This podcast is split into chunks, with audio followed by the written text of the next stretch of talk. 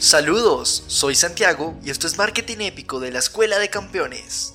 Ahora, pongámonos en contexto. En el episodio anterior aprendimos cuándo y cómo utilizar una estrategia de precio en diferentes grupos para mejorar tus ventas. Definimos que si quieres conocer la relación entre una variable escalar y una dicotómica, como el precio y la forma de envío, debes utilizar una prueba TED-Student. Finalmente, conocimos que la prueba T requiere que la variable escalar tenga distribución normal y que hayas comprobado el supuesto del evento. Ahora te presento el episodio 15 para romper esquemas con una estrategia de precio avanzada por categorías. ¡Comencemos!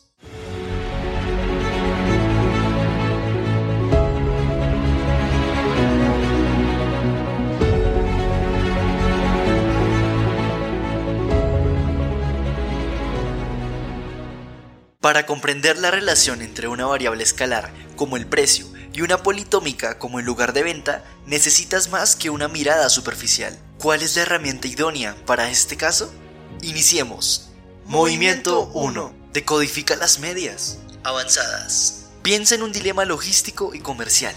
Tienes el precio de tu producto y varios canales de venta. Supermercado, tienda en línea y farmacia. Aquí revelarás por qué existen estrategias que varían el precio según el sitio de venta y cómo aplicarlo en tu negocio. ¿Alguna vez te has cuestionado por qué existen dos estrategias?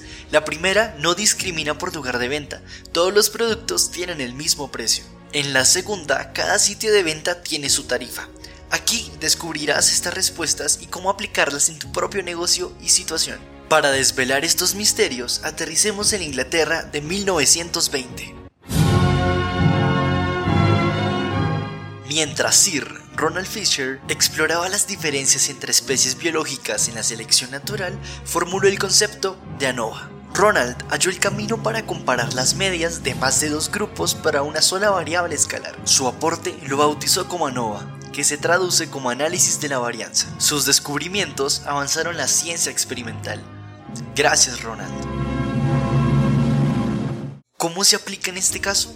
Sigue estos pasos. Asegúrate de que el precio, tu variable escalar, sigue una distribución normal, un pilar fundamental para este tipo de comparaciones. Confirma que los lugares de venta, tu variable de comparación, cuenten con más de dos niveles, como supermercado, tienda en línea y farmacia. Esto te permitirá avanzar en el análisis. Utiliza SPSS o la herramienta de tu elección, ya que este análisis va más allá de una simple observación. Los resultados que obtendrás serán sólidos y confiables, pues compararás las medias de los precios para cada uno de los sitios de venta y determinarás si son similares o distintos. Ahora estás listo para interpretar los resultados y descubrir la verdad detrás de tu estrategia de precio por categoría. No te desconectes, el viaje continúa. Movimiento 2. Homogeneidad. Antes de revelar el resultado final, enfrentamos un desafío esencial Vamos, juntos lo lograremos. Si estás usando SPSS como tu herramienta, sigue este itinerario. Analizar, después comparación de medias y concluye con ANOVA de un factor. Una vez que obtengas los datos, te encontrarás con una etapa crucial, la prueba de homogeneidad de las varianzas. Este paso es fundamental para garantizar que las diferencias que observamos en las medias de los grupos sean genuinas y no meramente fluctuaciones aleatorias entre los grupos. Esta fase valida los resultados de la ANOVA, que, observada de cerca, funciona como una versión extendida de la prueba de TED Student, aplicable a variables politómicas, es decir, aquellas con más de dos categorías. ¿Cómo decodificar este paso? Te lo desgloso en lenguaje práctico. El valor P de la homogeneidad de las varianzas debe superar el 0.05. Esto confirma que las varianzas entre todos los grupos son equivalentes y que tus comparaciones de medias son legítimas. Si, por el contrario, el valor P es inferior a 0.05, indica que las varianzas difieren y tendrás que optar por la prueba de Welch, disponible en SPSS, para solventar este obstáculo. Una vez que conquistes este nivel, te prepararás para descubrir los dos hallazgos que guiarán tu estrategia de éxito basada en los puntos de venta del producto. Recuerda este mantra. En comparaciones, ANOVA es el rey. Homogeneidad de varianzas, resultados ok. Movimiento 3. Decodificación final.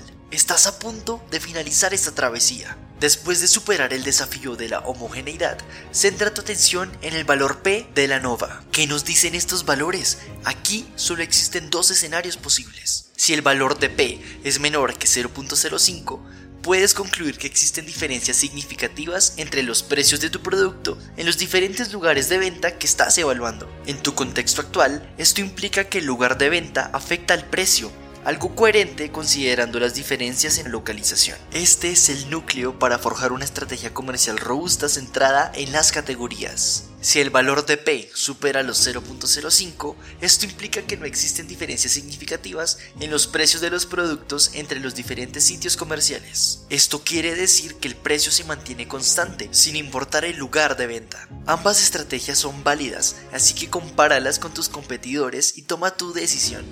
Felicidades, Ahora eres un genio en la estrategia de precio por categorías. En el próximo episodio resolveremos el siguiente desafío. ¿Existirá relación entre el precio y variables como sabor, color, empaque o material de los productos? Prepárate porque te volverás un experto en pruebas no paramétricas.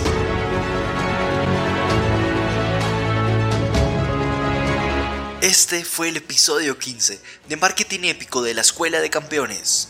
Una nota práctica sobre lo que has escuchado. Presentamos solo conceptos científicamente comprobados.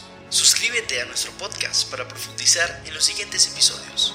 Mi nombre es Antes Vidia, Manuel Medina, nuestro escritor, productor y editor senior. El contenido fue potenciado con inteligencia artificial para la Escuela de Campeones. Hasta el próximo episodio.